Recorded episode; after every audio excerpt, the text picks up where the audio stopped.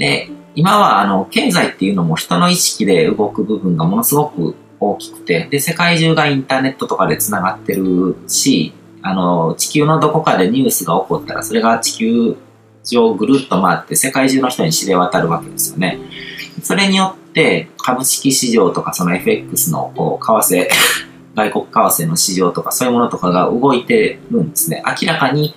あのそういうものによって経済っていうものが作られてるんですね。うん、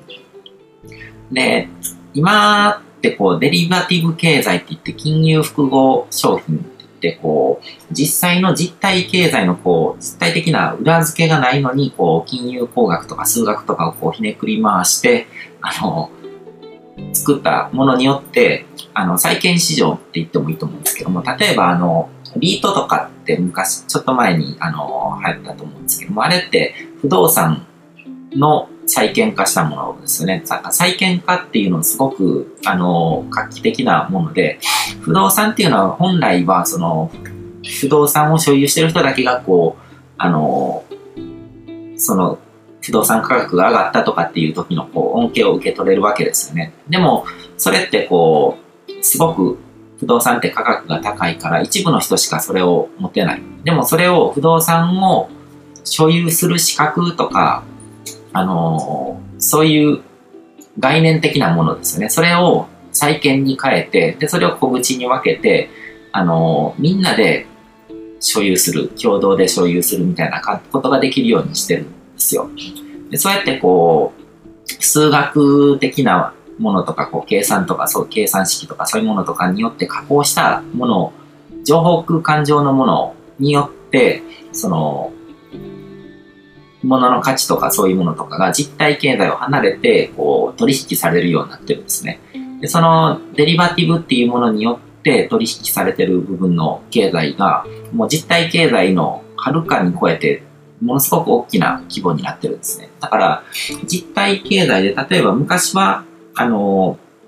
小麦が不作だったとか、そういう天候によってなんかこう、不作の年があったり、米がたくさん取れたりとか、そういうことで経済が動いてたわけですけども、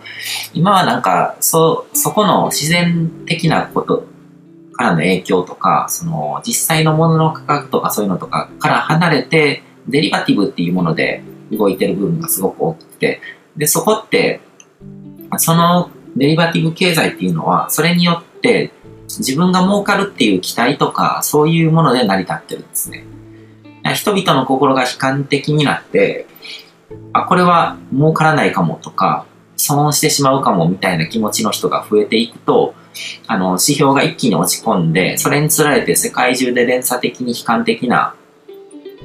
感情になる人が増えていって、まあ、ディプレッションですよね。こう、気分が沈む人が増えていって、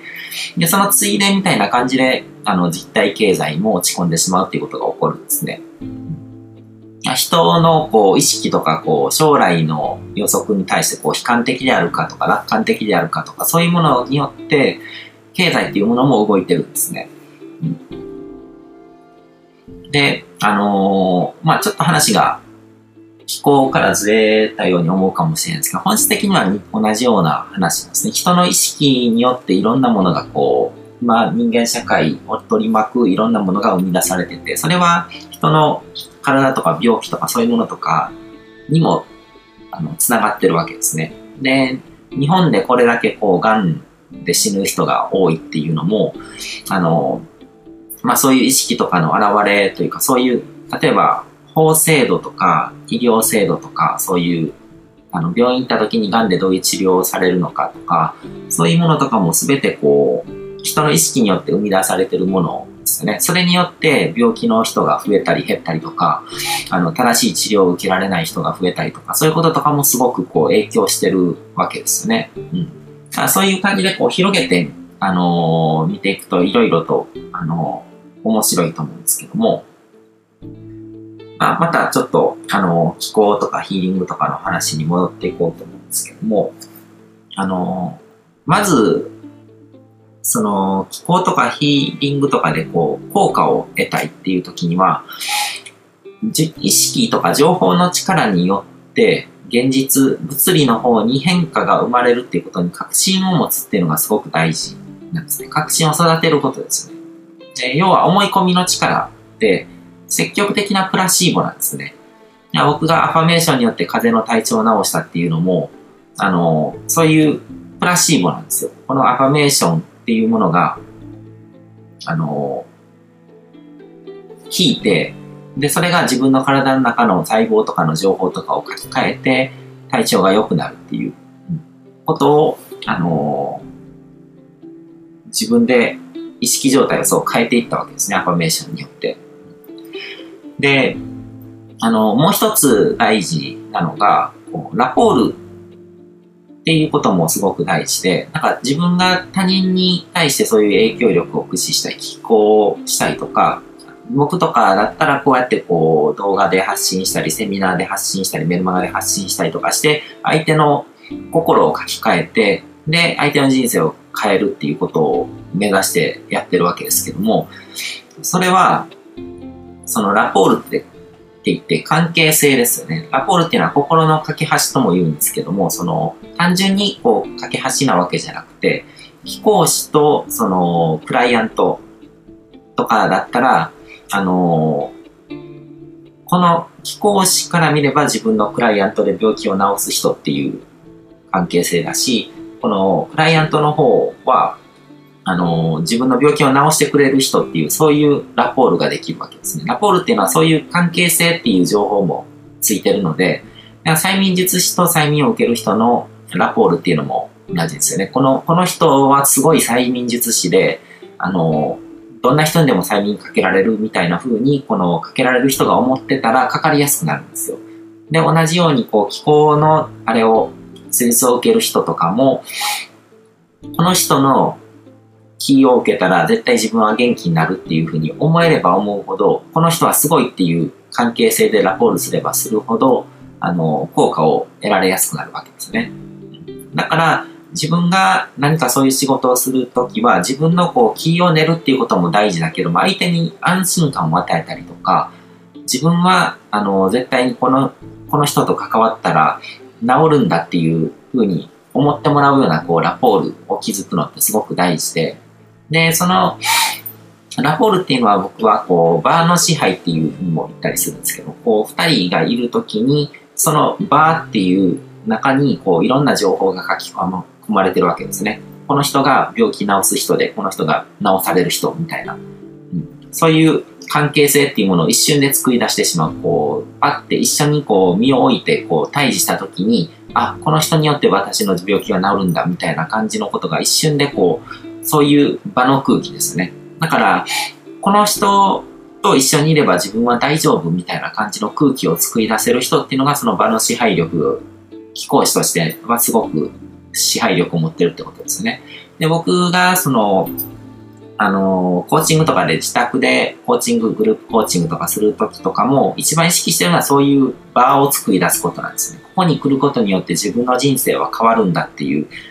意識でラポールされるので、だから僕がそんなに意識してないもう一つ一つの挙動とかを見ても相手はいちいち感心したりとか、あ、これには何か意味があるのかなとかって勝手に思ってくれたりとかして、あの、どんどんどんどん自分で自分を変化させるっていう風になってくるんですね。うん、で、人っていうのはこう自分自身に対しては自信を持ちにくくて、他人に信頼を置く方が楽だったりするんですよ、信頼。あの、自分のことは知りすぎてるから、だから、あの、過去の情報とか知ってるから、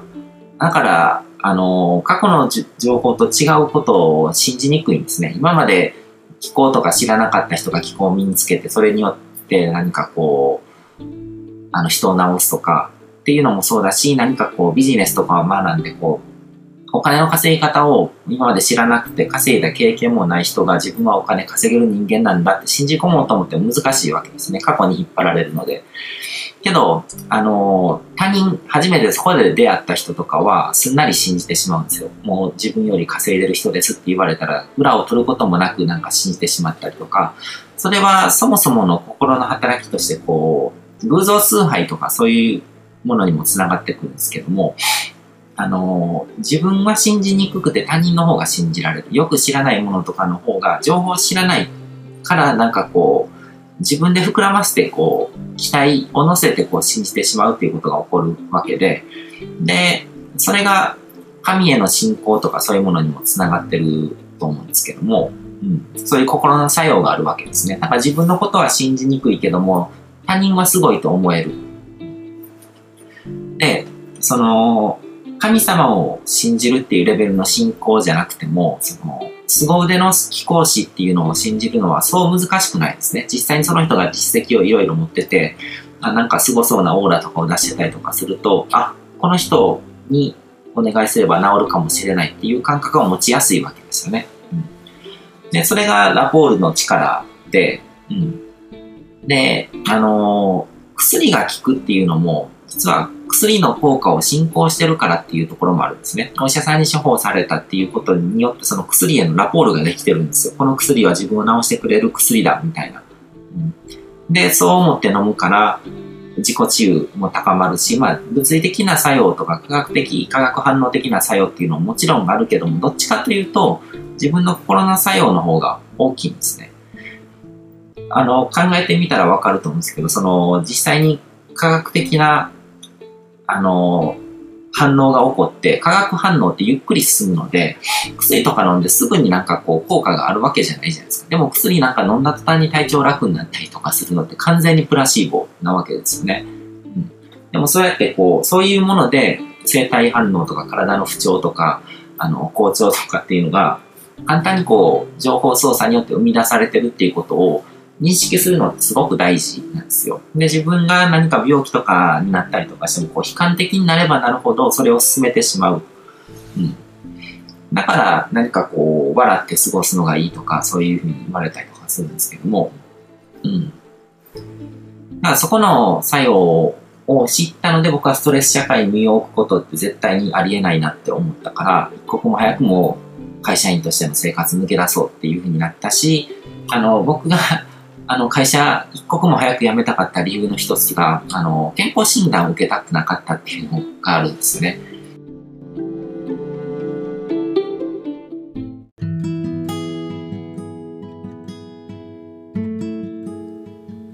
今回も最後まで聞いていただいてどうもありがとうございます。チャンネルの説明ページの方に僕が提供している悟り式コーチングの最初の2ヶ月分を無料で受講できる案内があります。ゴール設定とアファメーションについて詳しく解説してるんですけども、僕自身もこれらのことを本格的に取り組み始めて、で、それで大きく人生を変えたという経験があるので、あの、まだ受講したことがない方であったりとか、このタイミングでピンとくる方はぜひ登録して体験してみてください。また、僕がどんな人間なのかを簡単に知ってもらえる2分ほどで読める会員プロフィールのリンクも貼ってます。僕自身がインターネットを通じた出会いによって自分の人生を大きく変えたので、この出会いがあなたの人生を変える良いものになることを願ってます。では、また次の放送でお会いしましょう。